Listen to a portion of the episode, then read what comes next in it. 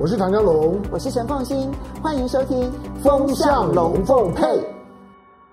好，幺五 TV 的观众大家好，今天星期天，大家来聊天。来，今天我们来，我们来，我们来谈一个谈一个话题，谈一个气氛，就是欧盟的弱化。欧盟的架构呢，产生了一些内部矛盾之后呢，正在松动。它有几个原因啊，一方面就是说，欧盟跟北约啊，一为二，二为一啊。过过去欧盟的存在，我们说过，它本来就是想要走出美国的阴影。那欧洲想要走上统合主义，来摆脱呢美国呢在战后呢对于欧洲的指指点点。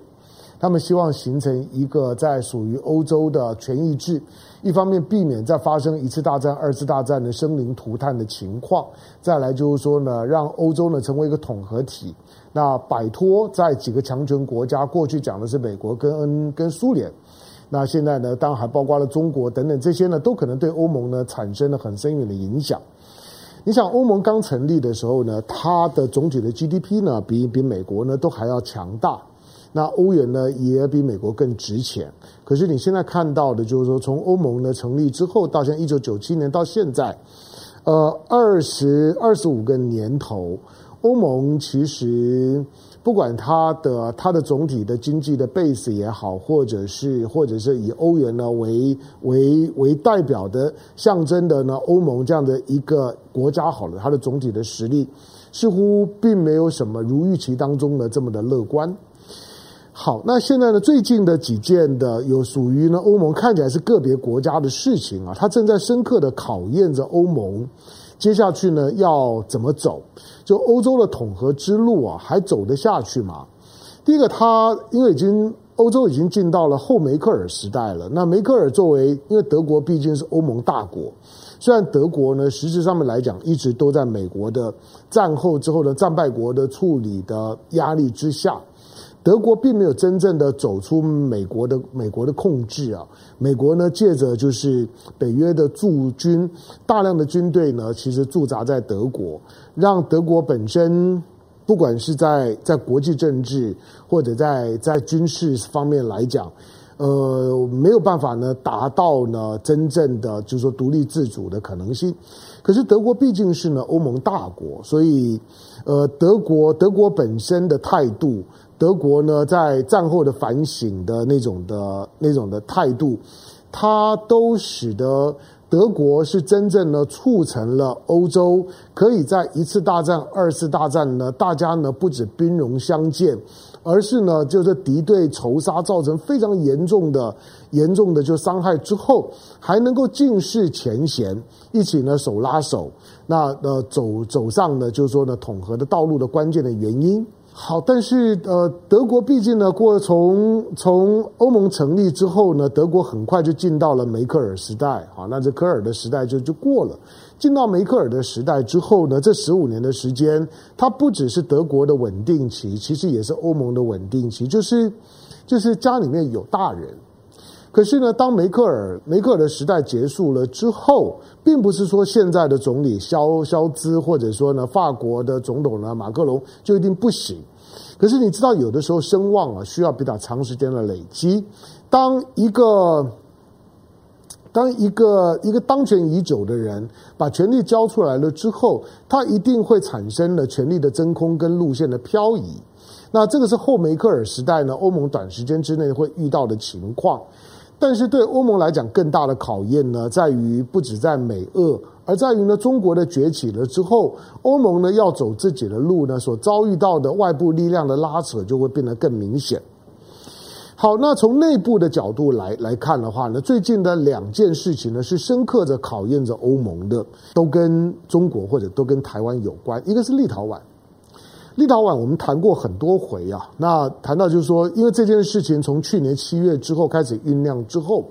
那我说了，我台湾呢敲锣打鼓的要要要做大内宣，强调呢台湾呢在整个的欧洲市场有重大的突破。那有一个叫立陶宛的小国家，那跟台湾呢达成了共识，那台湾呢即将呢在欧盟设立一个以 Taiwanese，虽然不是台湾叫 Taiwanese，但是呢 the Taiwanese 的 representative。呃，office 的这样子一个一个驻呃立陶宛驻立陶宛台湾代表处的那个牌子挂上去之后，哇，那真是兴奋呐！好，但是呢，它所导致的就是说，它一定会会导致呢，北京方面呢铺天盖地的反扑。那这个反扑呢，不只是不只是立陶宛呢受不了了，立陶宛远远的低估了，就是说呢，这个反扑的力道，欧盟呢也受不了了，德国也受不了了，大家都受不了了。那受不了了之后，当然一定会有种声音，就是说呢，这种的我们要的怎么能够能够屈服，怎么能够能够呢接受，就是说，呃，北京方面呢这种呢非常非常非常霸道的，就是说胁迫性的，我们欧盟呢怎么能够呢让我们的成员国呢受到呢北京受到中国的胁迫，那呃丧失呢他的主权主权国家呢该有的就是说呃尊严跟权柄，然后呢迁就呢北京的北京的要求，所以不改。我说在这个这个这个这个讲法是很是很奇怪的，就是说，没关系，你你就就不要改嘛。我说我我我今天跳离开作为一个台湾人，作为一个一个一个华人的角度，我说你如果觉得这是一个胁迫，那就不要改。但是从中国的角度来讲，你既然讲的是一个中国，那但是如果让一个中国当中一个中国原则就是特别适用在台湾问题上面。而你要让台湾呢有一种觉得哎，一个一个中国松动了的那种的感觉，那我当然会出手。我的意思就是说，我并不是说立陶宛就一定要要屈服，而是说，当你今天因此回过头去呢，去认为说北京这样子的一种的，好像歇斯底里的对对立陶宛的这种的反制。那把外交呢降等到代办，然后把把大使呢叫回来，然后呢把双边的关系呢近乎呢冻结，只差断交。而经贸上面来讲呢，除了除了官方呢，包括了民间的各种的抵制，甚至于对它的供应链的零组件呢，都产生了这种抵制。如果你觉得你觉得这很过分，是因为你忽略了这个问题呢，在所谓的一个中国的概念之下，它可能没有什么。没有什么讨论跟妥协的空间。前两天的是时间，星星期五的时候呢，台湾的媒体也报道，因为 Financial Times，那呃，伦敦的金融时报，虽然它是伦敦金融时报，但是呢，现在其实其实这个金融时报呢，已经已经已经被日本呢日本人买了啊，但但是它还是独立运作了。但是这个重点是说，长时间以来，Financial Times，Financial Times 一直扮演着一个微妙的角色，就是美国，尤其是美国的国务院。美国的国务院呢，当他要向国际社会呢释放某一些似有若无，就是呃，如果你去问美国国务院，他一定否认，或者呢不置可否。可是呢，事后呢都都会觉得，嗯，百分之之百，他就代表了美国国务院的态度。就是《Financial Times》呢登了一一篇的报道，这篇的报道说，美国已经要求立陶宛应该要呢要更名，要更改。原来你和台湾的所所达成的双边的这样一个默契，就是呢，以台湾之名所设立的代表处，要求立陶宛应该跟台湾呢商讨改名。当这种事事情啊，当当这个生米煮成熟饭了之后呢，你要再还原，当然很难了，这涉及到面子问题了。台湾铁定不愿意的。我说了这件事情，如果如果呢驻立陶宛台湾代表处，因为中文名字是这样用的，驻立陶宛台湾代表处。这名字只要改了，把那个台湾的湾只要改了，变成台北，那我告诉你，不不只是呢，不只是民进党，不止蔡英文会会觉得呢颜面尽失。最重要的是，那个原来觉得台湾证明运动作为台独运动的前期运动的那个台湾证明运动，全世界呢都会挺台湾的那个梦，或者呢那个谎言就破了。破了之后呢，台湾正名运动以后，如果立陶宛在这件事情当中，美国释放了清楚的讯号，说你不可以这样做，你应该要改名。立陶宛只要一改名之后，以后就不会再有人，不会再有任何一个像样的国家会跟台湾会达成一个以台湾为名的双边的代表处的关系。不要说有没有涉及到外交了，即使是呢，只是经贸方面的、文化方面的事务也一样。因此，他一旦改名，牵涉到的就是台湾证明运动的崩溃。美国的要求，你说美国怎么可以这样做？我老实讲，就是说，如果稍微稍微知道外交圈子里面运作的，当初呢去拱立陶宛出来跟台湾去签一个，去去达成一个一个一个所谓双双边的以台湾为名的代表处，用台湾 NIS 不要用台湾去打擦边球，看看看看北京会有会有什么反应？美国在背后当然是怂恿默许的一方啊。我们之前也分析过，立陶宛对台湾重要吗？不重要啊！台湾过去在立陶宛都没有代表处。立陶宛一九一九九一年独立建国，到到去年二零二一年，我请问你，都已经三十年的时间了，这三十年在在干嘛？三十年台湾对立陶宛的相关业务都是呢拉脱维亚呢代管的。换句话说呢，立陶宛对台湾根本就不重要，那干嘛一开始呢就就下呃口味就下得这么重？美国在背后怂恿。可是呢，怂恿了半年之后呢，发发现哇，这件事情还真的是难难收场。难收场的最主要的指标是，美国本来去年也释放出台湾驻美的代代表处，也要证明不再用呢台北经济文化办事处。因此呢，去年呢，其实呢，独派呢是一直在在期待呢这个好消息，驻美的代表处也将以呢台湾之名变成是台湾代表处。可是后来有吗？没有。你有没有看到最近的这两个月的时间，蔡英文在台美问题上面极端的沉默，沉默到包括了连驻美代表呢肖美琴，肖美琴在去年去年的前半年是很活跃的，经常对媒体讲话。你有没有注意到三个月已经不讲话了，也讲不出什么话，你就知道台美关系出问题了。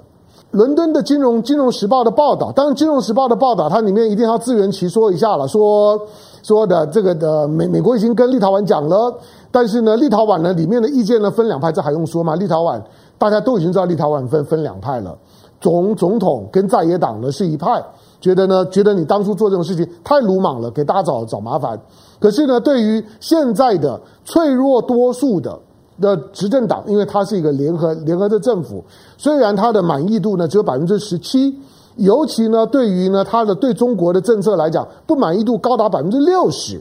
可是。他只要在这件事情当中一让步，我告诉你，他的政政权可能就垮了，他也骑虎难下。所以大家呢都骑虎难下，变成是面子的问题，可是里子的问题是最真实的。立陶宛终究要面对这件事情。好吧，那立陶宛呃报道里面提到了，就立陶宛呢跟台湾方面呢在在沟，台湾呢不可能接接受改名。我刚才已经分析过，台湾不可能接受。你要台湾去接受，算了吧，我干脆我们干脆就把馆撤了好了，本来就没有这么重要。我认为台湾的态度一定是这样：如果你要我改名，那就撤馆，因为你对我本来就不重要，三十年都没有什么关系了，有有有什么好装？我说，如果不是图那个台湾台湾历史的名字，我何必在立陶宛还还花钱呢去搞个代表处？没必要。那立陶宛呢？到底要如何去处理这件事事情？之前我觉得改名之后大概就算了，不过现在看起来改名就会撤馆，大概是确定的。但是如果不改或者不改的话呢？整个的不只是美国都已经觉得啊，你改吧。美国呢都已经呢都都已经暗示呢立陶宛，全世界都知道。Financial Times 只要呢讲美国呢，美国做了什么事事情，那美国就是这个意思。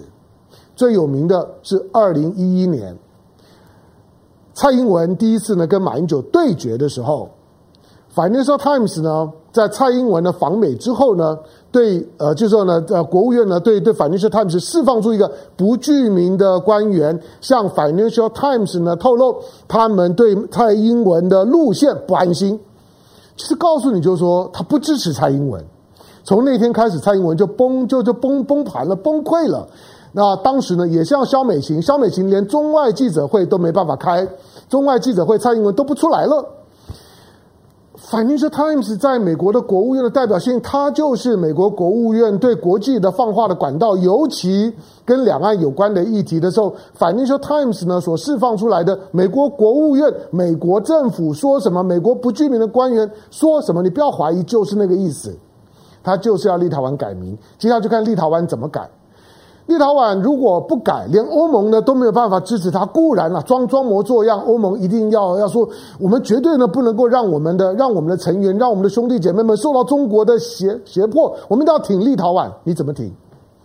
我我说在那个那个讯号已经已经告告诉你，拜托了，赶快收藏好吗？再继续这样子搞下去，不要说什么中欧投资协协定。大大家日子都很难过啊！每天都为了你，你这个在欧盟的，在整个欧盟大家庭里面最小的小弟，一个最小的小弟，然后呢捅出来的篓子，结果呢要其他的二十七个大哥去为你背书。哪有这种道理？你在做这件事情之前也没有跟我们商量啊！如果要做的这么的、这么的爽、这么的漂亮，跟台湾的代表处可以用的 Taiwanese Representatives Office，那我为什么不用？我为什么要要让你立陶宛用？就告诉你，就是说是你自己，你自己就就说呢，主动的作为，而导致了今天整个欧盟受困于立陶宛和台湾之间的这个代表处的名称，而使得欧盟跟中国之间的关系都出现了很深刻、一时难以化解的情绪矛盾。好，那立陶宛怎么样去收场？我觉得呢，我我我之前讲过，我说大概就在农历年年前，可能呢会有个结果。但现在看起来，也许农历年之后吧。但是当 Financial Times 这个消息出来了之后，我估计了，大概大概大概立了立陶宛是不是要朝着这个方向走？否则它就会变成是内部的政治危机的进一步的深化。那欧盟呢？欧盟本身对这种的事情呢，显得显得出现了一些无能为力的地方，还表现在另外一件一件事情上，就是波兰，不止立陶宛，还有波兰。波兰跟立陶宛是什么关系？其实他们之间过去有很深刻的关系。你知道波兰跟立陶宛曾经是同一个国家吗？波兰、立陶宛曾经是同一个国家，现在虽然是两个国家，那在族群上面有点差异性，可是立陶宛今天还有很多的波兰人。其实波兰虽然一直一直在德国德意志跟俄罗斯之这这之间被这两强夹夹杀，它的领土不停的变动，不断的被分割，再加上过去的奥匈帝国三股力量，波兰呢基本上面就是一直人为刀俎，我我为鱼鱼肉啊。波兰呢，其实在历史上面来讲，就是一直受困于这三股的三股的势力。可是波兰毕竟现在是在欧盟的欧盟的情况下面，波兰作为东欧大国，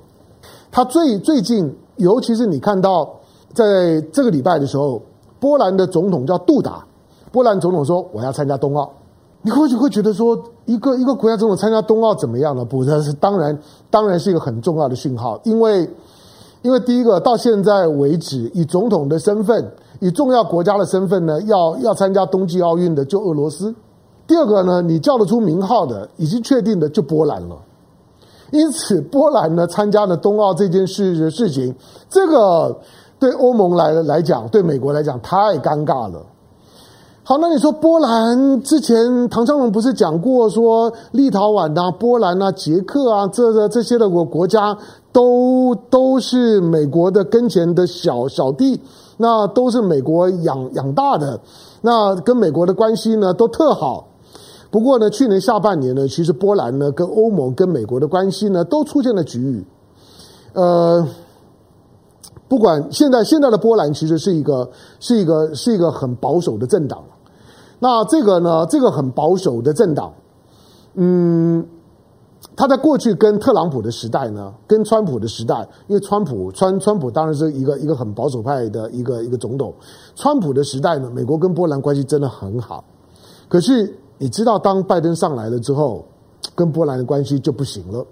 拜登上来了之后呢，跟欧盟大部分的国国家的关系呢都搞好了，但是跟波兰的关系反而搞差了。这就是闽南话讲的“有一好无呃无两好”，有一好没有两好啦。那没有没有刀切豆腐两面光的，就是。当拜登跟大部分的欧盟国家的关系呢都修补了，比过去呢川普时代好很多，结果呢他跟呢波兰的关系呢反而搞差了。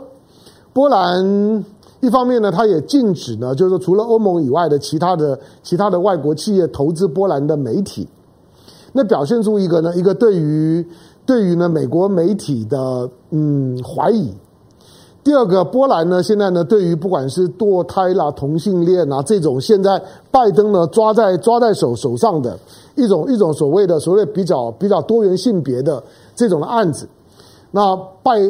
现在的波兰呢，都都是反对的，都是跟拜登跟欧盟的主要的主要的政策路线呢，都是对着来的。那欧盟当然就不爽。认为认为你波兰呢，怎么可以怎么可以呢走走自己的路？这个是呢，这是欧盟的核心的价值议题，是欧盟呢达成共识的。那大家呢都要一起。可是波兰说不，我是一个主权国国家，我有权利决定我自己的事情。到了这个点上面，欧盟的统合性呢，跟跟个别成员国之间的国家主权就开始又出现矛盾了。那美国呢也卷在里头，不断的对波兰施压。这样的这样的施压呢，使得波兰跟立陶宛过去算同一个国家，可是在这个时候呢，却同时成为欧盟的困扰。波兰的总统的杜达突然间说：“好，那那我要参加冬季奥运，而且他还讲话，就是说参加冬奥的目的是因为他觉得波兰，波兰应该呢在目前的美欧之外，不要呢受制于呢美欧美美国跟欧盟呢的这样子一个一个路线上面的限限制。波兰呢应该呢应该走自己的路，应该呢让自己呢在国际政治上面那变得更宽广。”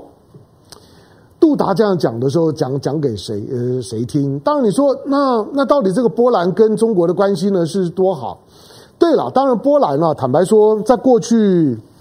在二战的二战的时候呢，波兰跟中国的关系其实一直都保持得还不错。中国毕竟是对于对于就是说犹呃犹太人保护的比较多、比较好的国家，所以在战后的时候呢，就波兰。跟中国在二战的历史情感上面来讲，对中国并没有恶感。那但是毕竟之后，因为跟俄罗斯的、跟苏联的关系啊，脱离苏联了之后，整个的东欧集团的发展呢不如西欧，大概呢人人均所得大概只有西欧的一半都不到。波兰的人均所得也大概两万美元，跟跟立陶宛呢是差不多的。可是这些的国家之后呢，就跟中国呢达成了所谓的十七加一，就是呢东欧的十七个国家加一加中国的这个十十七加一集团。那呃表示呢波兰呢对于对和和中国之间呢维持呢双边的这种的更紧密的关系，那希望呢中国对东欧的发展能够提供一些帮助。波兰的态度呢是正面的。好，当波兰总统呢要参加。已经表态了，他要参加冬季奥运。那个对美国、对欧盟来讲太尴尬了。美国以为呢，他只要一呼百诺，所有的就是说呢，这些欧盟的国家都会跟着他一起，会抵制冬季奥运，北京的冬季奥运。可是杜达说我要参加。另外一方面呢，美国说，哎，那个立陶宛，立立陶宛，你应该改变了跟台湾的互设代表处的名称。这两个在历史上面的同一个国家，同一个时间呢，成为美国跟欧盟和中国关系的困扰。你会觉得好，好像是一个历史上面的偶然巧合。不，其实，其实因为因为因为这种的框架，跟跟他的在地缘政治当中的就是说呢关联性，只是在同个时间出现的时候，会让他觉得说啊，真的是绕了绕了绕了半天之后，波兰跟立陶宛还真的是同一个国家，但现在却在却在两岸的议题上面呢，却选择了不同的表达的方式。但是不管怎么讲，波兰也好，波兰也波兰跟立陶宛，它都是欧盟的成员，也是北约的成员。那这两个国家呢，同时呢，造成了欧盟跟北约的困扰，尤其造成欧盟的困扰。欧盟呢，对于杜达要参加冬奥莫可奈何；对于呢立陶宛，那跟跟台湾的签订所所谓的所谓的互设代表处，以台湾的名义莫可奈何。换句话说，这些的个别国家。在两岸关系、对中国的关系、对台湾的关系上上面，呃，可以说呢，可以说呢，我行我素。但是捅出来的篓子呢，欧盟呢却必须要共同承担。欧盟第一个很困扰，第二个讲不听，第三个其他的成员国之间的矛盾，有的呢会会去想要去仿效，比如说呢，这个斯洛维尼亚 （Slovenia）。这个是在在巴尔干半岛当中的之之前的小呃小国家，斯洛维维维尼亚呢，就挺他好歹挺立陶宛挺的比较的真诚一点，虽然他会不会用台湾的名义呢，台湾历史的名义呢，跟台湾的设立代代表处我怀疑了，可是最少斯洛维尼亚呢，最少还还做了一点比较有 guts 的强硬的表达，可是其他的国家，你看到欧欧洲的欧洲的大国，没有一个。会跟上呢立陶宛的脚步，所以立陶宛捅出来的篓子要怎么收？欧盟是非常的苦恼的。它所反映的是欧盟本身对于个别成员国牵涉到比较敏感的国际政治议题的时候，欧盟本身呃就是就是豆腐掉进灰里啊，要要要拍也不对，要吹也不对，吹不得，拍不得。现在是欧盟呢，面对到像立陶宛、波兰的时候，最大的困扰。这两个国家不会是偶然啊，它凸显了就是说，欧盟本身的统合性呢开始出问题了。因此，要如何能够呢让欧盟呢重新的回到了一个对外统合的一个立场上上面，这是未来一段时间，甚至二零二二年，我认为对欧盟来讲是很严肃的课题。欧盟的大国，尤其像是德国、法国这些国家，如果呢如果不能够抓稳欧盟的调子，同时呢有效的统合欧盟其他的小国家的个别的脱轨的行动，那欧盟是有机会继续的弱化，是有机会呢走上瓦解。这固然对美国来讲可能很乐意、很乐意见到，就像呢他他鼓励英国脱欧一样。可是对于欧盟过去二十多年，甚至你可以说从一九六六零年代、一九五六年煤钢共同体开始到现在为止，已经、已经、已经呢，已经六十多年时间的欧洲的统合之路，就有可能戛然而止，那就是国际政治的一件大事了。当我我我不是说欧盟呢会瓦解了，欧盟呢走到走到今天不容易，有欧洲议会，然后呢有欧欧盟的执委会，那北约呢又又是背后呢非常非常非常强大的统合力量，美国在里面呢仍然有很关键的军事地位，没有那么容易。可是当个别的小国家不断的。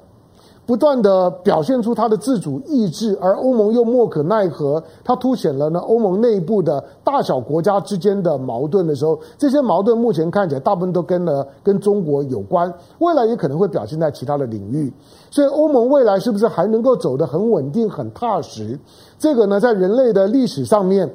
那非常最大规模的统合运动，它到底会不会成功？